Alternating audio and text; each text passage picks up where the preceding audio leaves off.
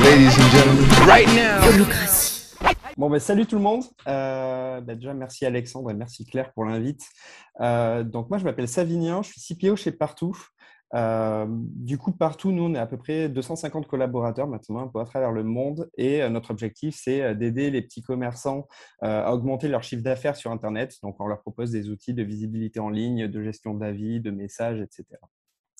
du coup, on a une équipe produit qui est composée d'une vingtaine de personnes avec du product management, du product design, du marketing, de la data et de la QA.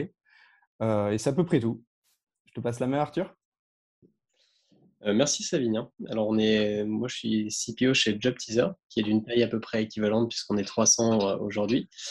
Euh, donc on a 7 squads produits aujourd'hui et trentaine de personnes dans le département produit, donc qui sont décomposées entre les product managers, le design et la data, donc assez similaire à Savinien. Et pour ceux qui connaissent pas Job Teaser, aujourd'hui on est l'intranet des étudiants lorsqu'ils sont à l'université ou en école. Donc, ils vont trouver euh, sur cet intranet euh, du contenu, euh, des offres de stage, des offres d'emploi ou des, des événements qui sont faits par les entreprises. on est un peu la jonction entre le monde des études et le monde du travail pour toute la nouvelle génération. Et la particularité de la boîte, je vous mentionne parce que ça pourra être pertinent pour la discussion, c'est qu'on a trois clients, deux clients B2B. On offre notre solution d'intranet aux écoles, ça devient leur intranet principal. Euh, on fait payer aux entreprises le fait de diffuser dans notre réseau. C'est ça notre business model. Une entreprise va payer pour en un clic diffuser une offre de stage à licence d'université. Et évidemment, on a une facette B2C parce que l'étudiant doit, doit s'y retrouver là-dedans et utiliser le produit. on a un modèle assez complexe dans lequel, en effet, on en est venu à implémenter des OKR. Et du coup, Arthur, euh, sur ce sujet-là, on va direct rentrer dans le sujet, dans le cadre du jeu des OKR. Euh, pourquoi? C'était quoi le besoin à l'origine? Pourquoi vous êtes lancé là-dedans? Et pourquoi les OKR Hum, c'est une excellente question de parler du pourquoi. Euh, nous, on avait un contexte en fait où fondamentalement notre niveau de certitude sur le produit à construire il baissait. On a commencé entre guillemets, il a fallu faire des trucs un petit peu évidents pour devenir l'intranet des écoles. Il y avait des fonctionnalités qu'on appelait un peu les table stakes, la mise d'entrée au poker pour être pertinent. Et ça, c'était clair. Donc, on n'avait pas besoin d'un fonctionnement, entre guillemets, qui autonomisait les équipes. C'était plus de la délivrerie, du cycle envoyé. Ça marchait très bien. Moi, je suis arrivé après dans une phase où ça, ça suffisait plus. Et pour atteindre nos objectifs, il fallait trouver ou construire des produits euh, qui n'existaient pas encore. Donc, je pourrais m'étendre un peu là-dessus, mais où il n'y a, a pas de concurrent, il n'y a rien. Et donc, il fallait un petit peu une méthode qui laisse de la flexibilité aux équipes pour déduire le bon produit sur le terrain et itérer très vite. Donc, euh, de s'engager sur des métriques plutôt que sur une, fonctionnalité, où on n'est pas sûr qu'elle va marcher ou non, c'était pour nous la voie d'y arriver. Euh, il y avait aussi un besoin de réguler la surface produit. Euh, on avait notre fonctionnement d'avant qui la faisait grossir, grossir, et c'était un problème. nous, on aimait bien le côté des OKR pour un peu le, qui est un peu plus darwiniste, on va dire, parce que ça élimine les fonctionnalités qui ne contribuent pas à l'atteinte des objectifs. En tout cas, c'était notre intention. C'était de faire exclusivement des choses qui, in fine, apportent de la valeur et d'enlever le reste pour arrêter un peu les protubérances et avoir un truc qui est incontrôlable. Et le dernier truc qui est fondamental aussi, c'est qu'on venait de lever euh, pas mal, on venait de lever 50 millions. On avait l'ambition d'ouvrir, euh, je crois, 13 squads produits à l'époque. Finalement, Covid aidant, on en a ouvert que 7. Mais il y avait un gros besoin de scalabilité. Euh, les OKR, on voyait ça comme une vision pour que la décision soit décentralisée au niveau de l'équipe, en fait, que ce soit eux qui soient vraiment est responsable pour choisir quelle fonctionnalité on doit mettre en place pour atteindre la métrique. Et ça, ça scale beaucoup plus qu'une organisation un peu top-down où c'est le management qui décide, parce que décider pour 13 squads euh, ce qu'il faut faire et faire les roadmaps, ça devient un énorme casse-tête. Donc on s'est dit, demain on est 20 squads, c'est la voie euh, à, à, choisir. Ok, trop bien, merci. Euh, si tu veux nous en dire plus. Ouais, alors euh, nous, la raison, elle est, vachement plus simple que ça. C'est que, euh, alors déjà, on a commencé en 2018 euh, à, à, bosser sur les OKR, en tout cas à s'y intéresser. La raison pour laquelle euh, on s'y intéressait, c'est qu'on était une vingtaine à ce moment-là. On avait plusieurs petites équipes et en fait, on savait pas trop euh, d'une équipe à l'autre euh, quels étaient les objectifs à réaliser, surtout quelles étaient les méthodes de travail, le nombre de personnes à recruter, etc. Et il y avait un deuxième sujet qui était que personne n'était vraiment aligné sur la vision totale de l'entreprise à ce moment-là. Et donc, on a essayé de mettre en place des OKR pour pouvoir ben, réaligner un peu tout le monde sur une vision d'entreprise et ensuite pouvoir avoir de la visibilité d'une équipe à l'autre euh, sur, euh, ben, sur leur réalisation. Trop bien, ouais. Donc, donc d'une partie, enfin, d'un côté, il y a vraiment ce sujet d'alignement autour d'une vision, d'une stratégie. Et Arthur, toi, de ton côté, il y a vraiment aussi ce besoin de décentraliser pour recréer limite des, des entreprises d'entreprises avec une, une, forte autonomie. Trop bien, bah, du coup, euh, première implémentation des OKR, vous vous dites c'est important, c'est intéressant, euh, on se lance dessus. Euh, vous y êtes pris comment? Alors de notre côté, en fait, j'ai eu la chance d'avoir eu des expériences ratées avec les OKR avant Job Teaser. On avait essayé de le faire chez Dashlane à l'époque, ça avait été un petit peu l'enfer. donc on a essayé de faire le truc le plus simple possible. la raison du raté, nous, c'était que c'était trop une usine à gaz. En général, les gens essayaient de faire un système parfait. Vous savez, les OKR, souvent, on les, définis au niveau de la boîte pour la boîte, après on décline au produit, après on les redécline niveau squad. Toutes ces déclinaisons, ça amène énormément de process. On s'est dit, on va faire un truc super simple. Donc on a fait un pilote qui était exclusivement sur le département tech et produit. On a établi des EKR en fait avec le CODIR qui était euh, ce qu'on pensait que le produit devait atteindre comme valeur à la fin de l'année. On a eu deux objectifs et au sein de ces objectifs, on avait en tout 5 KR. Quoi. Et donc, bah, nos deux objectifs sont devenus les deux tribes et les KR sont devenus les squads. Donc c'était extrêmement simple. Une squad égale un KR. Euh, plusieurs voilà, KR se regroupent dans une tribe. Et on s'est dit, on fait un pilote pendant 4 mois. On essaye de voir. Et si ça fonctionne, on pourra étendre le système euh, au reste euh, de l'entreprise. Un autre sujet d'échec qu'on avait vu, notamment chez Dashlane, quand on avait essayé de les mettre, c'est qu'on avait essayé de garder la roadmap d'avant. On avait défini des OKR et après on essayait de faire exister les deux en parallèle ça, on pourra rentrer un peu dedans parce qu'on avait déjà défini les fonctionnalités qu'on voulait faire et compagnie. Et du coup, on avait eu des problèmes où on essayait de rétrofiter la roadmap dans les OKR, de justifier a posteriori les projets qu'on avait choisis pour les faire correspondre aux OKR. Et ça, pour moi, ça a infirmé le but de la méthode. Donc, ce qu'on a imposé, c'était d'abandonner les roadmaps. Le périmètre d'une squad devient exclusivement son qui résulte et peut toucher, cette squad peut toucher à n'importe quelle partie du produit pour l'atteindre. Et on ne communique plus sur des roadmaps à partir du moment où on lance ça on le verra après, mais on a communiqué sur un autre objet qu'on appelle un arbre d'opportunité, mais qui a le mérite euh, d'inclure un petit peu euh, bah, toute l'incertitude à la conception de produits et qui laisse de la flexibilité sur les solutions, contrairement à une roadmap. Donc c'est ça pour résumer notre première implémentation. C'était des OKR simples avec le CODIR, une correspondance euh, directe entre les objectifs et les tribes, les KR et les squads, 5 squads, 5 KR, et cet arbre d'opportunité, puis le roadmap, et c'est parti. Et du coup, donc ce, qui, a beaucoup motivé cette première euh, itération, c'était en fait l'abolition la, euh, des, projets ou de l'output de ce qu'on va réaliser pour aller vers quelque chose qui est orienté impact en fait. Exactement. Et ça va avec ce que je disais tout à l'heure. Euh, par exemple, pour donner un exemple super concret, nous, on avait, on faisait pas mal de chiffres d'affaires, les entreprises nous payent vachement pour recruter des stagiaires, on a quasiment un monopole. On devait trouver des nouveaux produits à ce moment-là bah, pour faire des relais de croissance pour la boîte, et on n'avait pas d'idée de ce que c'était ces produits. Donc euh, c'est pour ça qu'on s'est dit, bon, bah, le key result là-dessus, c'est simple, c'est de trouver un produit en un an où on est confiant qu'il y a 4 millions d'euros de traction. Quoi. Et euh, les, PM, euh, les squad leads avaient toute la latitude pour eux-mêmes faire des tests pour trouver ce produit. Voilà, on ne connaissait pas en amont ce qu'il fallait faire, donc ça revenait à voilà, à laisser de la flexibilité là-dessus et d'implémenter ça en mode un peu pur. Quoi. Vous avez une métrique et vous êtes responsable de trouver maintenant ce qu'il faut. Ok, trop bien. Ça veut dire, je te laisse euh, le micro. Ouais, alors moi c'est un peu différent, c'est assez marrant euh, ce que, ce que tu dis Arthur, avoir cette métrique-là. Nous on le décline ça en fait euh, dans, dans, deux tribes séparés sous forme de North Star métrique, mais en fait c'est vraiment décorrélé des OKR, donc c'est assez marrant. En fait nous quand on a commencé en 2018, ce qu'on appelait des OKR, c'était pas vraiment des OKR, c'était plutôt en fait certaines checklists, on, dira par, euh, par équipe, et pas vraiment d'objectifs. Euh, c'était plutôt des, un certain nombre de tâches à effectuer pendant le trimestre pour les équipes. Euh, voilà. Donc, on faisait ça dans un Google Sheet de manière collaborative. enfin, c'était, un peu compliqué. Et finalement, derrière, bah, on était quand même un peu frustré des résultats parce que c'était difficilement traquable. Les, enfin, les objectifs, plutôt les tâches que, l'on mettait dans ces OKR, bah, elles n'avaient pas tout de l'impact et on le savait directement, même au moment où on les écrivait, mais en fait, on essayait juste d'avancer là-dessus. Puis en fait, finalement, euh, on a itéré. Il faut savoir que nous, les OKR, on les, on les challenge et on les définit trimestre par trimestre, euh, ce qui fait que en fait, la méthode, elle a énormément évolué pour passer plutôt euh, de, d'un certain nombre de tâches à effectuer par équipe à des vrais objectifs d'équipe et d'entreprise qui sont suivis et partagés à tout le monde.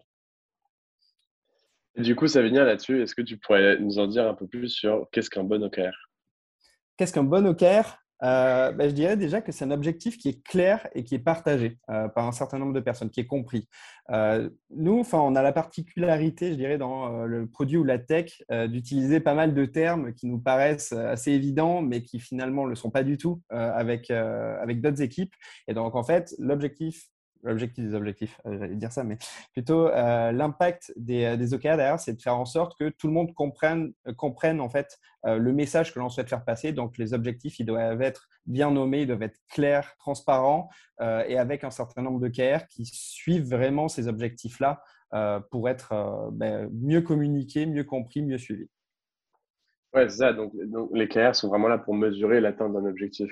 Exactement. Les objectifs, pour moi, ils sont assez euh, généraux. Euh, c'est vraiment, bah, c'est ce que tu disais, Arthur, c'est plutôt une métrique à suivre dans le temps. Bah, nous, c'est un peu pareil. Donc, les, objectifs, ça va être euh, quelque chose qui peut être suivi, mais qui ne va pas être chiffré. En revanche, les KR, on va les chiffrer en dessous pour atteindre cet objectif-là. Et, du coup, donc, on va parler peut-être d'un périmètre, enfin, du périmètre de l'entreprise. Arthur, tu disais que vous avez commencé par un pilote au niveau tech product. Savinien, toi, au début, euh, c'était toute l'entreprise, c'était juste le product? Non, c'était toute la boîte en fait. C'était euh, les managers d'équipe qui s'occupaient de définir, alors euh, avec des discussions avec leurs équipes évidemment, un certain nombre en fait de, tâches à effectuer pendant le trimestre. et voilà. Ok. Et donc aujourd'hui, typiquement, comment est-ce que ça a évolué? Est-ce que toi, Arthur, de ton côté, c'est toujours product tech ou est-ce que ça s'est ouvert au reste de l'entreprise?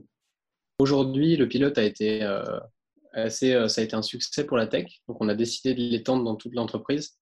Donc, on est passé à un système un peu plus commun où euh, il y a des, comment dire, des, déclinaisons, un peu comme ce que tu disais, Savine, où bah, le codir définit vraiment des OKR de boîte qui sont valables peu importe le pôle.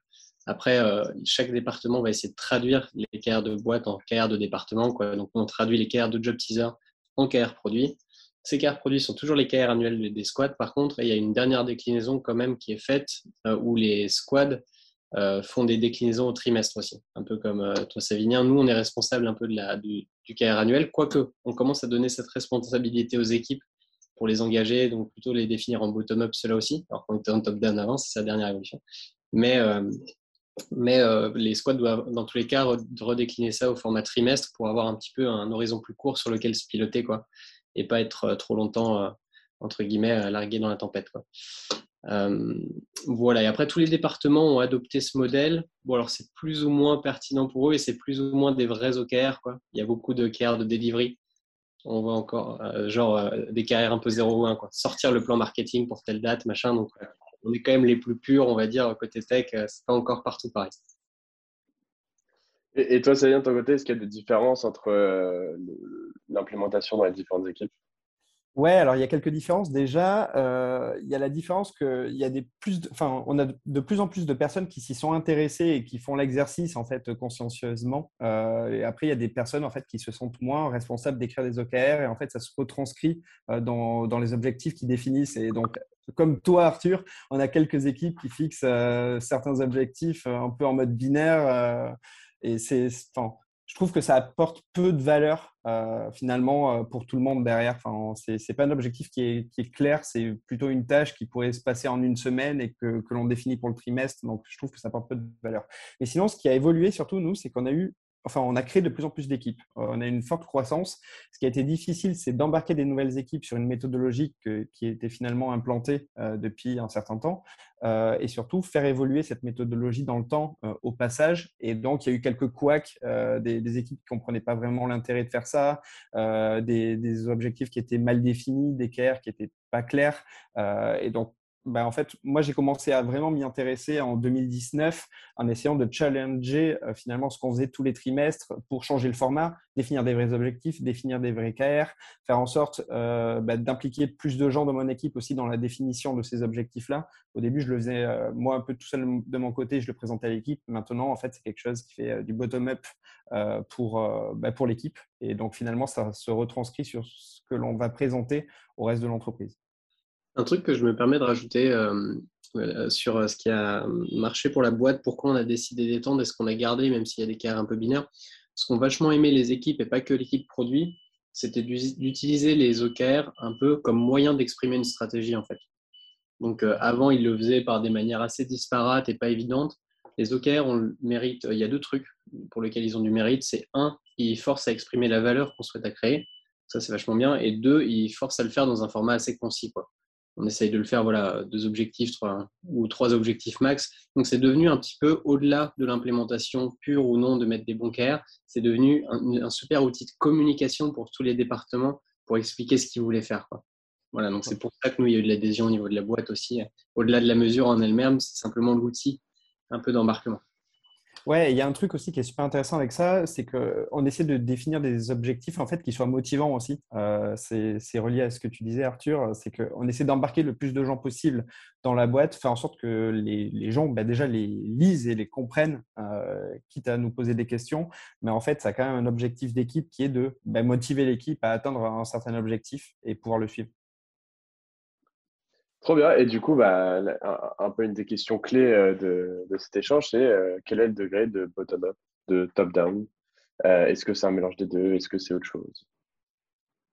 Alors en fait, nous, la manière de, définir les OKR, elle est, bah, elle est, plutôt simple. En gros, on essaie de définir des OKR d'entreprise. donc c'est plutôt du, bah, du, top-down chez nous euh, pour la partie OKR, mais je vais expliquer en fait la partie ensuite bottom-up qui, qui, vient contrebalancer ça. C'est qu'on va définir euh, des objectifs d'entreprise. Derrière, en fait, on va décliner ces objectifs d'entreprise un objectif d'équipe. Donc en fait, moi, je vais avoir euh, des objectifs pour l'équipe produit, mais ensuite, ce que je vais faire derrière, c'est que ces objectifs, bah, en fait, pour les définir, je vais consulter mon équipe pour pouvoir bah, proposer quelque chose qui aille dans, le, dans la stratégie business de l'entreprise. De notre côté, hmm, c'est un peu pareil. le CODIR définit des, OKR de job teaser, ça c'est top-down. Il y a quand même une phase de, comment dire, on pousse aux équipes et on demande si elles ont des commentaires. Après, ce qu'on a changé en ce moment, c'est qu'avant, du coup, au niveau tribu, donc traduction des OKR d'entreprise pour le département produit, c'était le management d'une tribu qui le faisait. Donc nous, notre regard rapidement, on a moi qui est au niveau codir. Après, on a des head of product, des product directors au niveau tribu. Et après, il y a les product managers dans les squads. Donc c'était la responsabilité euh, des chefs de tribe de définir les KR annuels de leur squad. Et ça, ça a posé des problèmes parce que les équipes parfois n'avaient pas bien compris les KR et s'embarquaient dans l'année euh, sans nécessairement euh, avoir pu avoir leur voix au chapitre ou même vraiment s'être impliqué dans leur construction. Donc on a un peu switché. Maintenant, les, tribes, donc le product director, écrit une stratégie à long terme qui pense être la bonne, écrit ce qu'il veut faire dans l'année, mais pas sous forme de KR. Et en fait, c'est le jeu d'appropriation des PM que de eux, en fonction de ça, le traduire en KR annuel pour eux. Et ils le font ensemble avec la squad, il y a des ateliers. Et donc, ils nous présentent ça. Après, on les valide ou non, mais ça devient leur sujet, leur responsabilité de définir le KR annuel de leur squad. Donc, évidemment, on le valide, mais c'est dans leurs mains. Et au moins, après, ils se lancent l'année vraiment sur un truc euh, auquel ils croient, auquel ils ont compris tous les rouages. Et euh, voilà, entre guillemets, ça nous aide. Ça, c'est la dernière itération. Ouais, et, du coup, là-dessus, euh, je pense que ça, c'est un des points sur lesquels il y a énormément de différences. typiquement, des boîtes qui préfèrent tout faire bottom-up et euh, donc, euh, générer des idées euh, tout en bas, puis ensuite, on voit ce qu'on a et on converge autour de l'entreprise, autour de cas d'entreprise. D'autres qui préféreront commencer plutôt par le codir et, ensuite fonctionner en cascade. D'autres qui ne fonctionnent pas forcément dans une logique pyramidale, mais plus dans une logique de réseau, c'est-à-dire qu'il y a des objectifs qui sont partagés par tous et, et qui ne sont pas liés nécessairement à un niveau. Comment est-ce que vous sentez aujourd'hui euh, votre capacité à générer de l'alignement en ayant ce, fonctionnement-là ou en fonctionnant euh, Comment est-ce que vous, mesurez votre capacité à générer de l'alignement sans créer de la rigidité? Ok, tu veux dire dans notre équipe ou plutôt euh, avec au niveau de l'entreprise Au niveau de l'entreprise, ouais. Ok. moi, je dirais qu'en fait, on a beaucoup évolué là-dessus. C'est qu'au début, bah, c'était assez rigide, c'était assez compliqué, c'était pas motivant, c'était à, mon goût assez challengeant. Euh, en fait, on a essayé de, vraiment switcher là-dessus. En fait, le fait de définir vraiment des objectifs d'entreprise, c'est pas un truc qu'on faisait au départ. Euh, finalement, enfin, on avait des objectifs, mais qui n'étaient pas très clairs. Maintenant, ils sont très clairs, ils sont communiqués à l'avance. Et finalement, le fait d'avoir ça, c'est un bon support pour pouvoir décliner des vrais objectifs d'équipe. Et le fait d'inclure euh, ben, mon équipe dans la définition de ces objectifs d'équipe produits, et eh ben en fait, ça les aligne dans un premier temps. Ensuite, bah, finalement, ils sont moteurs pour l'écriture, donc ils s'engagent en quelque sorte dessus, ils sont motivés. moi, j'essaie vraiment de les challenger sur bah, ces, objectifs qu'ils définissent pour qu'ils soient encore plus challengeants s'il le faut. Et bah, je trouve que ça fonctionne pas mal, pour être honnête. pour, pour l'instant, en tout cas, j'ai l'impression d'avoir une équipe qui est engagée sur ces OKR. On fait pas mal de points dessus chaque trimestre et, et on regarde leur réalisation. Quoi. Euh, de notre côté, euh, il y avait un très bon niveau d'alignement au début. Vous savez, je vais parler du système simple pour commencer, où on avait vraiment juste euh, le codir définissait des OKR. Il y avait 5 KR et la squad, c'était le c'était super simple, du coup, on avait vraiment le moyen de beaucoup discuter. Et il y avait beaucoup d'alignement à ce moment-là. On a constaté une difficulté quand même quand on est parti, passé sur ce format, c'est que pour beaucoup de personnes, c'est beaucoup plus abstrait de parler d'objectifs, enfin de key results, de mesures, et finalement, on s'engage sur atteindre une mesure dans les OKR, on ne s'engage pas à livrer des fonctionnalités. Et une mesure, c'est plus abstrait hein, qu'une fonctionnalité. Nous, euh, voilà, parmi le codir, il y avait des gens qui pensaient sans cesse euh, solution. Et quand est-ce qu'on fera notre chatbot? Et si on choisit ce OKR-là, est-ce qu'on le fera, le chatbot? Eh ben, on ne sait pas, justement, c'est la beauté du truc, c'est que les équipes vont nous le dire. Quoi. Mais du coup, ça nécessite quand même euh, beaucoup plus de prendre le temps. Et c'était beaucoup plus, comment dire, bruyant non optimales ces conversations. Il fallait quand même beaucoup d'intensité euh, pour arriver à, euh, tous comprendre ce que c'était, bien que tout le monde soit aligné compagnie. Quand on a décliné le système avec des, des KR au niveau du codir et des KR au niveau des tribes, là, c'est un peu pété. Euh, parce que justement, on n'avait plus le temps de, faire ces discussions. On n'arrivait pas dans nos orgas qui étaient hyper compliqués, dans nos agendas de ministres, voilà, trouver assez. Donc aujourd'hui, honnêtement, il y a plus d'alignement entre, on va dire, entre les PM et leurs product director avec le process que j'ai décrit tout à l'heure. Par contre, on a un vrai sujet de faire reparticiper le codir à ça. Il y a un peu une frontière et entre guillemets, ils me font confiance quoi, sur ce qu'on choisit.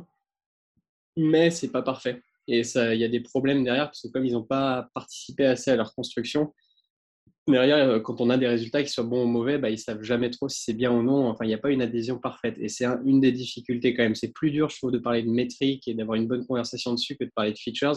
Et du coup, ça nécessite beaucoup plus de temps. Et aujourd'hui, on n'a pas encore bien craqué ce truc. Ouais, et, du coup, Arthur, euh, sur ce sujet, comment est-ce que euh, les OKR, ça a permis d'autonomiser ou de responsabiliser les équipes? Alors nous, ça a été euh, radical pour le coup parce que avant, bon, il y avait des, des, débats de roadmap qui étaient faits, mais comment dire je ne sais pas si c'est le cas dans vos boîtes, mais les roadmaps étaient quand même beaucoup poussés par le top management ou par les clients. C'était assez évident ce qu'on avait dedans. Quoi.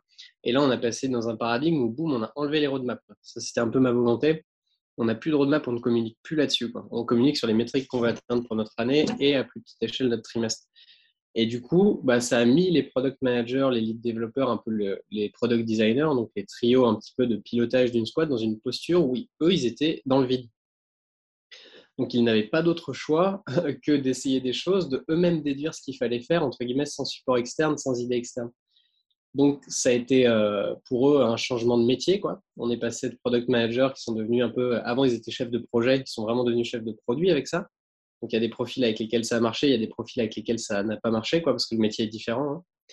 Euh, pour les product designers, c'est pareil. Euh, et entre guillemets, bah, ça, ça a été, ça a été ouais, ça a été fort. L'autonomisation, elle a bien marché pour le bien et pour le mal. Parce que quand ça marchait, c'était génial. À savoir, euh, bah, les, product managers s'appropriaient vachement plus leurs décisions. Le succès, ils s'attribuaient à eux-mêmes. La squad était ultra engagée. Par contre, quand ça allait mal, entre guillemets, quand le product manager, etc., euh, bah, n'arrivait pas à atteindre leur carrière, choisissait des mauvais projets, bah, en fait, c'est à eux de porter tout seul ces choix maintenant. C'est plus les choix de la hiérarchie, c'est plus les choix euh, de quiconque d'autres des clients, quoi. Et donc, bah, ça a fait un peu exploser des gens. Euh, voilà. En plus, il y a un biais quand c'est comme ça, quand on laisse le choix vraiment product manager au niveau squad, c'est que le management, si on se rate, il se dit bah, j'aurais forcément mieux fait moi.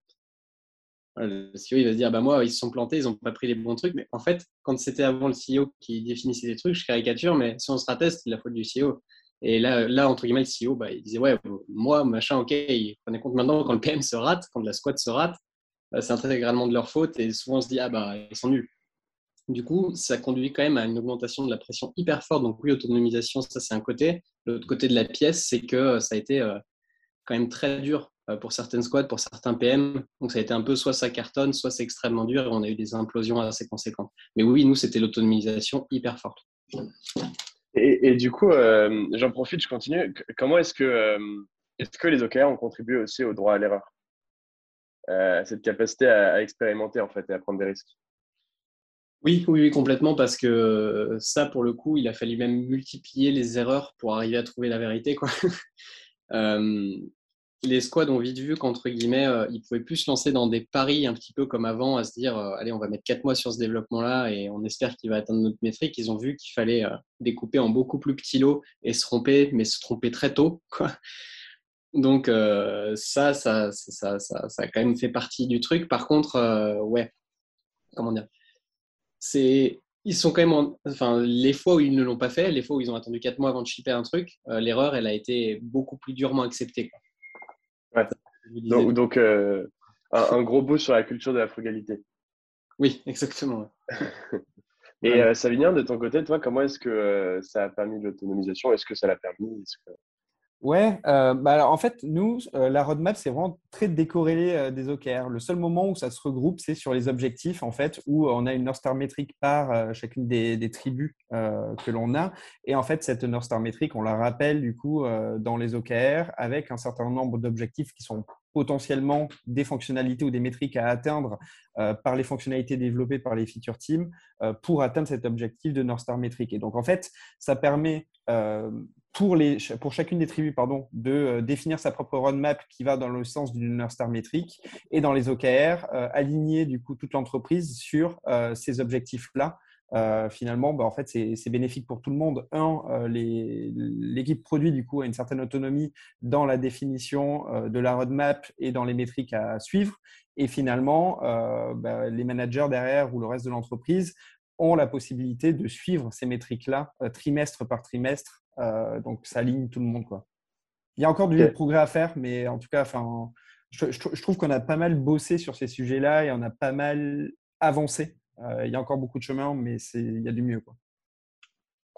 Trop bien. Donc euh, là, on a vu une partie de l'équation de notre question, c'est est-ce que c'est un levier d'autonomisation des équipes? L'autre partie, c'est est-ce qu'on en fait un, un, outil de suivi de la performance et, entre guillemets, de la performance individuelle? Euh, ben, Savinien, je te laisse la main. Bah, en fait, euh, du coup, nous, on définit donc chaque trimestre euh, des OKR d'entreprise et d'équipe. Mais ensuite, derrière, ce que je fais, c'est que moi, je vais décliner ces objectifs d'équipe sur les lead products que j'ai dans mon équipe-là en objectifs individuels que eux doivent atteindre sur le trimestre. Donc, si mes deux leads actuellement bah, en fait, remplissent leurs objectifs individuels, ils vont remplir en fait les objectifs de l'équipe ou en partie. Et ensuite, moi, je leur demande de faire le travail d'aller faire euh, la définition du coup d'objectifs individuels sous euh, tous leurs managers. Euh, et en fait, comme ça, si tous leurs managers arrivent à, atteindre leurs objectifs individuels, le lead va atteindre ses objectifs individuels et donc une partie des objectifs d'équipe seront remplis. Et ça, c'est vraiment quelque chose qu'on fait tous les trimestres. Ça prend beaucoup de temps à faire, à définir et à suivre, mais enfin, on a vu un gain de productivité en faisant ça euh, depuis qu'on a démarré. Ah bah, c'est marrant parce que alors, nous, on a un paradigme assez euh, différent. Quoi. Nous, on a vu un gain de la productivité à l'autonomisation des gens parce que quand on leur a donné simplement la responsabilité d'atteindre une métrique et puis de faire les features, bah, ils ont fait. C'était un peu un hackathon permanent la vie. Quoi. Donc, ouais, les devs bossaient plus, euh, les PM étaient à fond. Euh, et je pense qu'il y a eu un niveau d'engagement dans la boîte et dans les projets qui a triplé. Franchement, euh, c'était super sympa à voir et ça, ça l'est toujours. par contre, on, enfin, personnellement, je suis assez contre comment dire, la déclinaison trop basse et l'objectivation dessus, enfin, de, mettre par exemple du variable. Je sais que c'est un sujet aussi. Hein, sur l'atteinte ou non des, des, des, des ça, ça a été le levier de faire. Par contre, ce qu'on s'est rendu compte, c'est que souvent, un, ben, on se trompait dans la définition des métriques suivre. Parce qu'en fait, ce n'est pas si évident de choisir la métrique euh, parfaite pour euh, traduire le succès d'une fonctionnalité. Et si on a choisi la mauvaise métrique, entre guillemets, bah, responsabiliser les gens à l'atteindre et leur mettre du variable dessus, c'est potentiellement délétère pour la boîte. Quoi. Euh, il y a aussi des questions de mesurabilité qui sont pas évidentes. De temps en temps, on voulait faire quelque chose qui n'existait pas encore, voilà, dont la, mesure de la valeur, entre guillemets, on ne l'avait pas dans le produit. Quoi. Et donc, bon, bah, du coup, de mesurer la performance là-dessus, bah, c'était en soi une incertitude, si on allait y arriver ou pas et si on allait arriver à la mesurer correctement. Donc parfois, on a des équipes où à la fin d'un premier trimestre ou d'un deuxième trimestre, ils ne pouvaient pas mesurer leur réussite et on a choisi de changer le KR. Et euh, bah, tout ça, c'est un petit peu difficile aussi. Je trouve que ça quand on incentive un petit peu les gens trop bas à atteindre leur CAR, ça les pousse à atteindre le CAR à tout prix, potentiellement au détriment de la boîte. Euh, je ne sais pas si vous connaissez, c'est l'exemple un peu caricatural qu'on donne à chaque fois euh, sur les histoires de pilotage à la métrique, mais l'histoire des, cobras en Inde, ça c'est le truc qu'on donne tout le temps. Bah, mais ça illustre super bien le truc. C'est l'Inde à l'époque, ils avaient trop de serpents dans les rues, quoi, donc ils ont mis une prime à ceux qui euh, pouvaient tuer des serpents et en ramener en fait aux autorités de contrôle qui les comptaient et qui leur donnaient de l'argent. Donc il y avait une prime là-dessus. Et ce qui s'est passé, c'est que les gens ont commencé à faire des fermes à cobras, donc à élever des cobras pour les tuer et aller choper leur prime. Donc ça, c'est un exemple caricatural, mais qui illustre que parfois, si on met un CARE et qu'on incentive trop les gens à l'atteindre, ils vont le faire au détriment du système. Donc oui, il y a des méthodes où on peut mettre des CARE compensatoires pour vérifier que le Cobra Effect, machin, mais ça pousse à pas mal de complexité. Quoi. Et le dernier truc aussi euh, qui m'embête, moi, quand on incentive un petit peu euh, les gens à, les atteindre trop fortement, c'est qu'on va les pousser à la baisse, les objectifs. Quoi. Les gens vont se dire, bah, si mon, variable est calculé dessus, je vais plutôt négocier pour mettre un peu l'objectif en dessous que ma donc nous, on est dans un système où, comment dire, on ne met pas trop de poids, paradoxalement, sur la mesure des KR et leur atteinte. On incentive les gens aux variables sur le CA de la boîte, qui est la seule métrique objective qui est stable et qui transmet l'effort. Et on part du principe que si on a bien bossé, on impactera le CA et qu'on aura du variable. Mais voilà, pour moi, je suis quand même euh, un peu revenu en arrière sur ces histoires d'absolument s'en servir en outil de mesure de la performance. C'est marrant ce que tu dis euh, concernant le variable. Alors, nous, du coup, il n'y a, pas, enfin, a pas de prime de variable ou quoi que ce soit. c'est des salaires fixes. Mais en revanche, en fait, si on le décline en, on checklist ou OKR individuel, euh, c'est plutôt pour pousser les gens à se dépasser euh, à ce moment-là. et en fait, on a vu un gain de productivité depuis qu'on a mis ça en place. Du coup, je pense que c'est un sujet connexe, mais on, voit, hein, ça se voit en lisant un petit peu en ligne euh, le fameux sujet des 75% ou des 100%. Euh, donc, euh, bah, typiquement, dans la culture plutôt, on va dire, américaine ou anglo-saxonne, ils vont mettre des, des qui ne sont pas atteignables, en fait, qui sont seulement atteignables à 75%. Et, en fait, pour les atteindre à 100%, il faudrait que tu aies un coup de chance énorme, que tout soit ouvert, que tu aies eu un soutien énorme. et donc, ils partent, ils mettent des KR et des objectifs qui sont tellement ambitieux qu'on peut que les atteindre à 75%. 75%, c'est considéré comme un succès. Euh, ça, en France, c'est pas forcément le, même délire. On, a un peu plus de mal à accepter des objectifs qu'on peut pas atteindre. Euh, donc, comment est-ce que vous, vous faites euh, ça chez vous? Et notamment, on regarde si c'est un, outil de performance aussi. Tu veux qu'on sortir Vas-y. Je vois que tu es chaud. ok, alors du coup, nous, on essaie de se dire que les objectifs, ils doivent être atteignables. Premièrement, euh, on ne va pas aller chercher des objectifs impossibles à atteindre, mais en revanche, on veut qu'ils soient challengeants et ambitieux. En fait, ils sont pas inatteignables, mais presque. Mais euh, je n'irai pas, euh, pas dire qu'on est sur un modèle américain, comme tu l'as cité, Alexandre. Donc, on essaie de trouver le juste milieu sur est-ce que c'est atteignable et est-ce que c'est challengeant ou assez challengeant pour une équipe. C'est un petit peu au cas par cas. Moi, j'ai des cas qui vont super bien marcher dans le modèle américain. Celui dont je vous parlais tout à l'heure, là, de PM qui s'est récupéré l'objectif de faire un produit qui fait 3 millions de chiffre d'affaires, euh, qui a 3 millions de potentiel, même dans ses KR, c'était de faire 400 000 euros dans un trimestre. Et après, c'est de faire 1,5 million, je crois, la première année sur ce produit, ce qui, est, ce qui était clairement des KR Moonshot. Quoi. Et ça, ça a hyper bien marché parce que euh, du coup, on n'a pas fait ce, ce résultat-là exactement. On a fait un peu en dessous. Et je suis quand même intimement persuadé que si on avait mis un KR euh, plus réaliste, on aurait on fait beaucoup moins de chiffre d'affaires au final sur ce produit-là.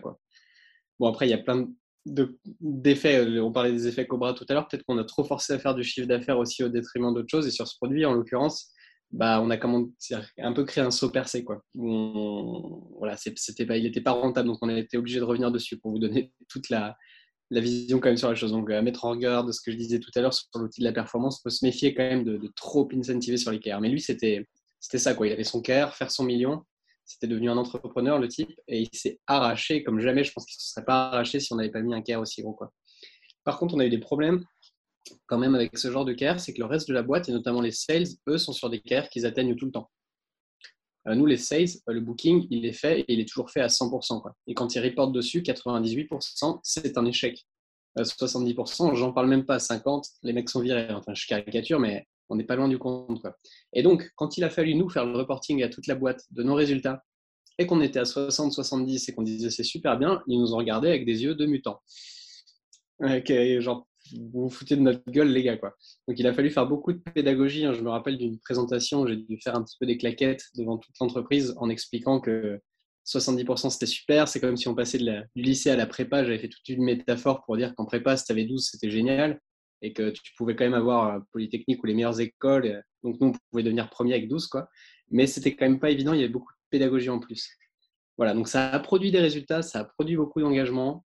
Ça a aussi produit des problèmes derrière pour la surconcentration sur ces résultats et il y avait un effort de pédagogie à faire.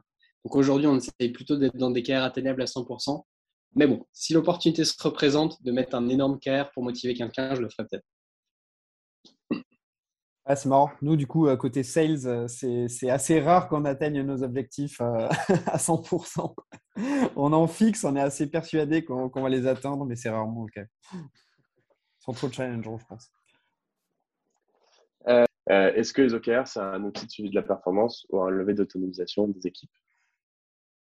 Alors moi, pour le coup, ça a été clairement un outil d'autonomisation des équipes, d'engagement des équipes, de décentralisation, de scale. Un peu tous nos objectifs initiaux, on les a un petit peu atteints. Quoi. C'est plus scalable. On a régulé la surface produit aussi parce qu'on a arrêté de shipper des trucs qui ne marchaient pas ou on les a enlevés quand ils ne marchaient pas.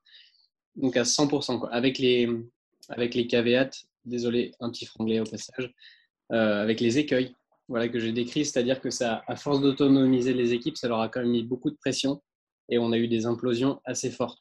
Euh, on parlait des coûts d'entrée un petit peu euh, au système OKR. Bah, nous, les six premiers mois, il y a 50% des squads qui étaient en productivité négative, je pense. De passer de ce mode assez déterministe à un mode où on leur laisse beaucoup de pouvoir. Donc c'était très dur. Euh, ça a créé, je pense, au final, ça a fait beaucoup monter en compétences les PM. Aujourd'hui, c'est des vrais PM un peu plus à l'américaine. Je sais qu'il y en a qui n'aiment pas la métaphore mais un peu plus CEO de leurs produits. Euh, voilà, donc c'est super et on peut scaler là-dessus. On a une super école produit aujourd'hui dans la boîte pour apprendre ça.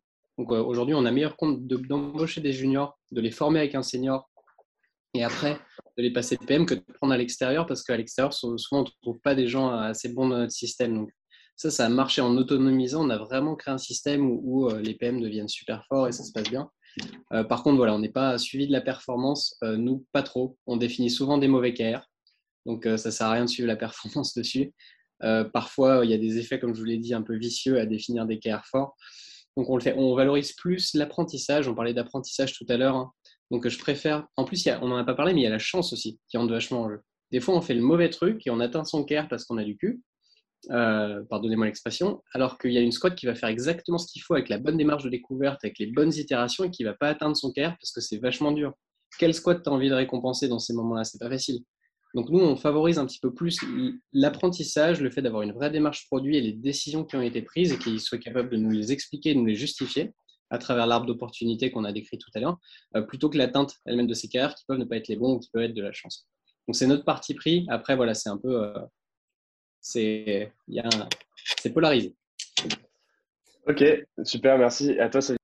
Ouais, bah, alors moi je dirais que c'est un peu des deux. Pour le suivi de la performance, en fait, euh, bah, en fait ça nous aide vraiment d'un trimestre à un autre de suivre la performance un peu globale de l'entreprise. Ensuite, nous, pour l'équipe, le suivi de la performance, il se fait plutôt euh, via du coup les North Star métriques qu'on a par tribu, euh, plutôt que les OKR.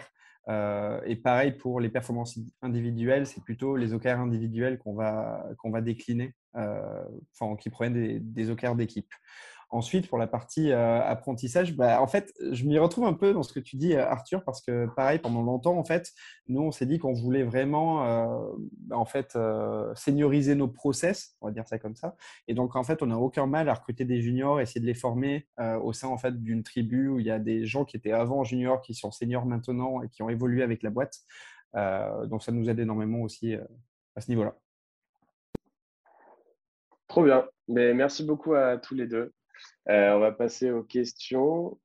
Est-ce que vous avez un outil de suivi euh, pour les OKR et le CAN Moi, j'en ai pas. Nous, c'est des, jolis PowerPoint euh, que les PM et le reste de la boîte met à jour un petit peu chaque, trimestre. Et, enfin, comment dire? Pour moi, l'échelle à laquelle tu suis ton KR, c'est pas forcément de le suivre au jour pertinent de le suivre au jour le jour. Donc, quand on le fait, on a des dashboards un peu simples, voilà, sous tableau ou des outils d'analytics, quoi mais on n'a pas un outil type Javelot ou je ne sais pas quoi qui nous permet de voir toutes les carrières de la boîte et leur atteinte.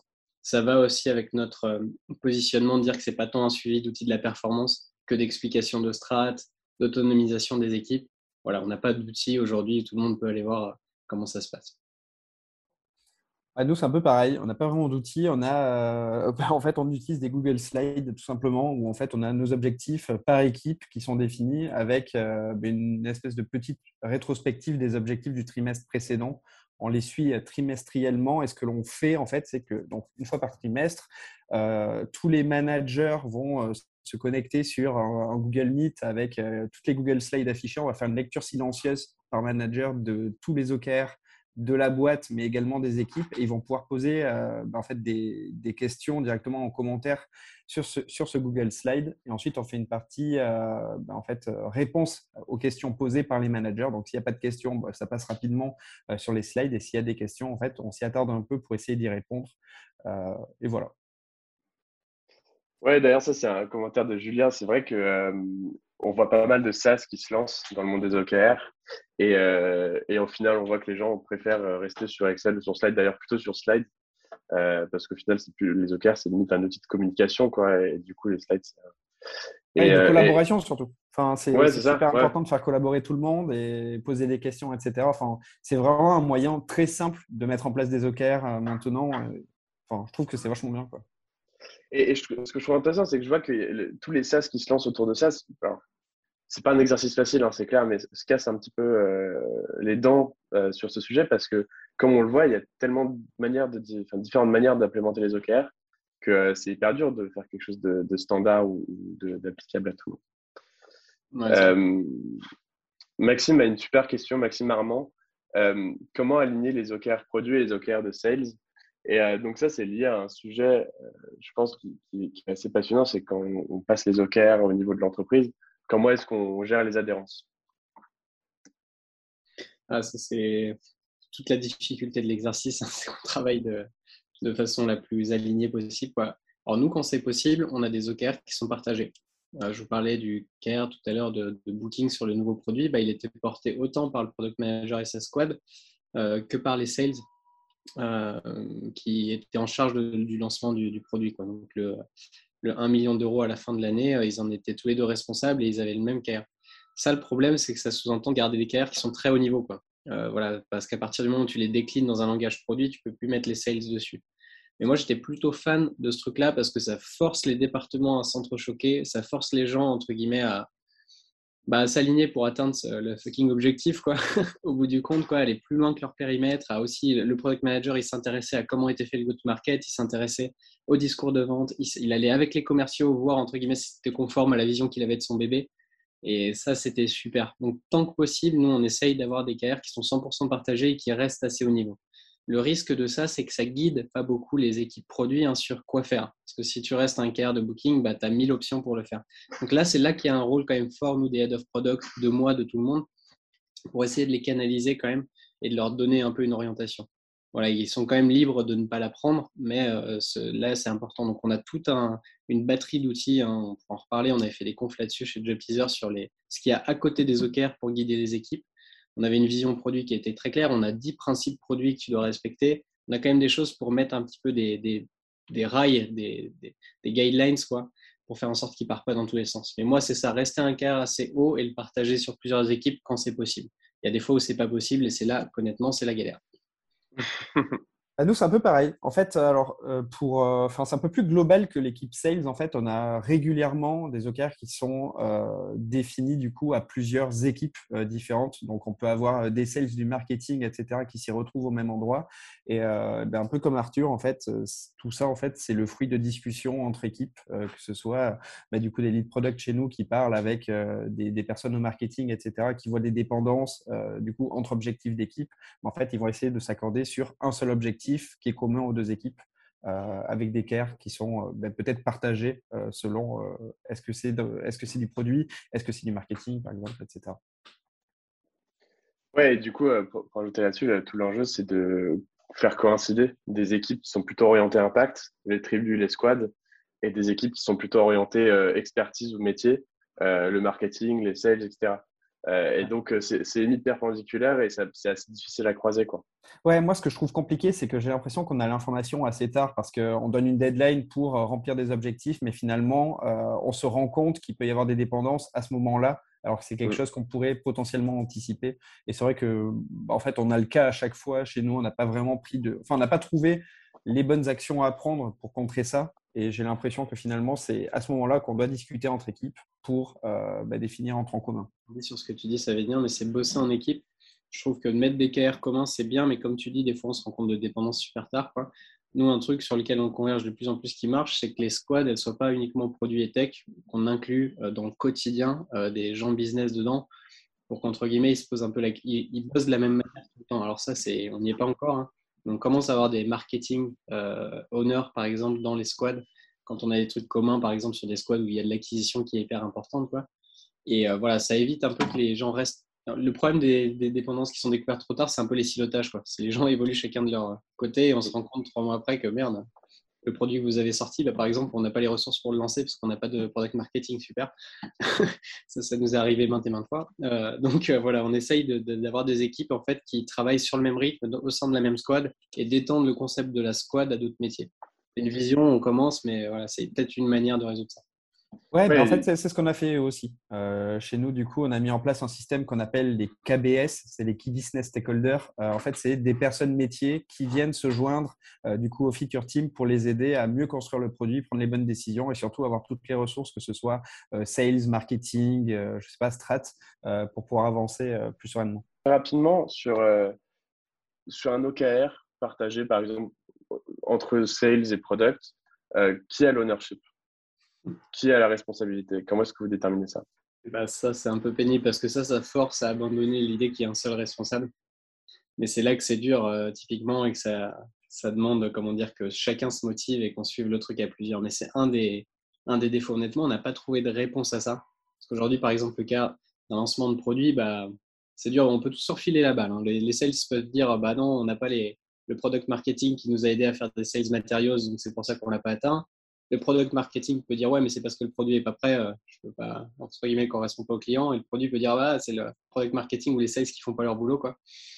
Donc ça c'est hyper dur. Euh, on essaye de faire en sorte que les équipes bossent un peu main dans la main et se concentrent sur l'objectif. Mais bon, ça ça marche euh, pas toujours. Donc ça a pas ça impose de ne pas avoir d'honneur unique, je trouve, ce fonctionnement. C'est peut-être pour le bien, pour la communication, mais pour le mal, quand il y a entre guillemets les, les choses à régler, bah, il n'y a pas un responsable. Il y en a trois ou quatre à chaque fois. Bah, nous, on a le même problème. On n'a pas réussi à craquer ça. Euh, on avait essayé plusieurs, choses. Par exemple, euh, enfin, dupliquer euh, l'OKR du coup d'une équipe, enfin dans une équipe et dans une autre, avoir le même OKR pardon dans deux équipes différentes. Euh, mais finalement derrière, enfin cette notion d'ownership, bah, on la retrouve pas non plus euh, de, de, cette manière-là. Ensuite, on est revenu à mettre l'OKR dans une équipe ou dans l'autre, etc. Mais bon, enfin il faut il faut juste discuter. En fait, faut, je pense que le plus compliqué c'est de savoir où on se trouve au niveau des objectifs à tel moment et ensuite savoir quelles actions on va prendre derrière pour essayer d'atteindre les 100%.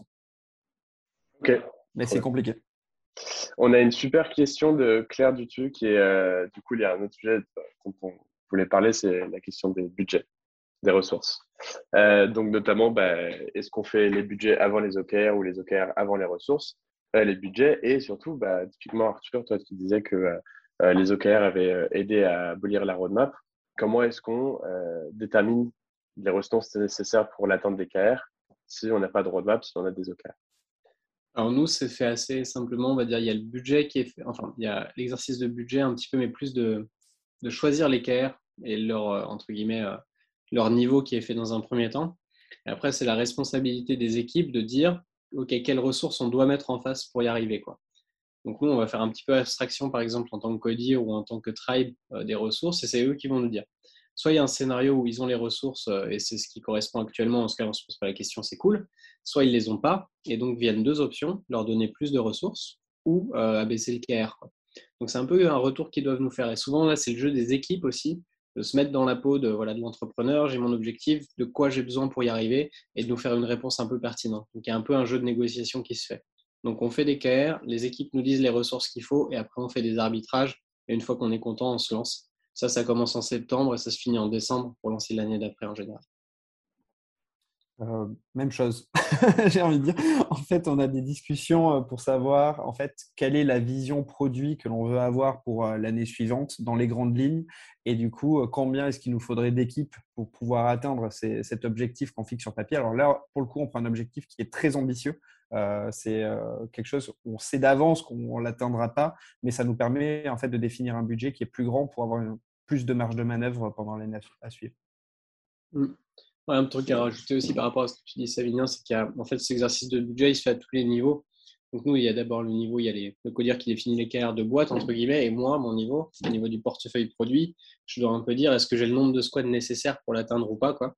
Ça, c'est à mon niveau. Et après, il y a l'arbitrage. Oui, on ouvre plus de squads ou non, on baisse les objectifs. Et après, pareil, quand on met le, le pour la squad, bah, eux nous font euh, le même retour. Quoi. Oui, est-ce qu'on a les bonnes ressources? Non, il nous faut plus de bacs, plus de front. OK. Euh, donc voilà, ça cascade un petit peu euh, avec ce processus d'objectivation. Je dis les ressources, j'arbitre à tous les niveaux. Ouais, même chose. Vous devez, euh, deviez euh, faire des recommandations ou donner des conseils aux gens ici qui, nous écoutent. ce serait quoi pour se lancer dans les OKR Et c'est quoi les prérequis aussi Est-ce que n'importe qui peut faire des OKR moi, ce serait de faire simple. C'est le truc le plus important pour commencer. Euh, je pense que 80% des échecs des OKR sont liés à une implémentation usine à gaz au début. Donc, commencer euh, super simplement, quoi. Ça, c'est sûr. De deux, euh, peut-être ça peut être un outil de la perf pour reboucler avec le thème un petit peu qu'on s'est fixé aujourd'hui, mais peut-être pas tout de suite. vous allez vachement vous tromper dans la définition des KR au début, même dans leurs mesures. Donc, ça va vous servir les premières itérations, entre guillemets, à devenir bon là-dedans et aussi à avoir la data hein, qui back un petit peu euh, bah, vos mesures parce que des fois, euh, voilà, on n'a pas des bons pipes de data, des fois la data est fausse, donc ça va vachement vous améliorer sur le plan de la donnée en règle générale, mais il faut du temps pour ça. Quoi. Donc voilà, commencez simple, euh, peut-être commencer à en faire surtout un vecteur pour parler de la strat en vous attendant à ce que vous plantiez pas mal. Quoi. Attendez-vous à ce que les équipes aussi, si vous allez dans notre degré d'autonomisation dont on a parlé, elles se ratent, surtout les six premiers mois. Quoi. Donc, il euh, faut, être OK avec avoir de la productivité négative pendant un moment. Quoi. Par contre, voilà, les bénéfices, on les a décrits. Ouais. Bah, moi, demain, si je devais rejoindre une boîte euh, qui n'a pas d'OKR, ce que je ferais déjà, ce serait euh, bah, utiliser un support simple, je ne sais pas, en Google Doc ou un Google Slide, peu importe le support, mais quelque chose de, de, simple et collaboratif, et de tester en fait sur une équipe, sur sa propre équipe. En fait, ça, ça va permettre d'améliorer euh, déjà la définition des objectifs d'équipe. Euh, peut-être que ça prendra plusieurs trimestres, mais finalement, à la fin, euh, bah, vous serez en retour, vous pardon, vous pourrez faire un, retour d'expérience aux autres équipes en expliquant bah, en fait les bienfaits de la méthodologie sur votre équipe et comment est-ce que ça peut pousser les autres équipes à s'améliorer et potentiellement la boîte à grossir. Ouais, donc c'est super intéressant. D'ailleurs, je pense qu'on peut faire ce parallèle avec d'autres euh, méthodologies ou d'autres formes de, de, change. Commencer petit, simple et euh, itérer et après faire grandir, le faire grandir comme un produit. Quoi, en fait. ouais, exactement, d'être agile. ben, merci à vous deux, c'est top. Euh, merci beaucoup Alexandre pour l'orga et Savinien pour la discussion. C'était très Merci Arthur, merci Alexandre. Merci Claire aussi. Ladies and gentlemen. Ladies and gentlemen. Right now.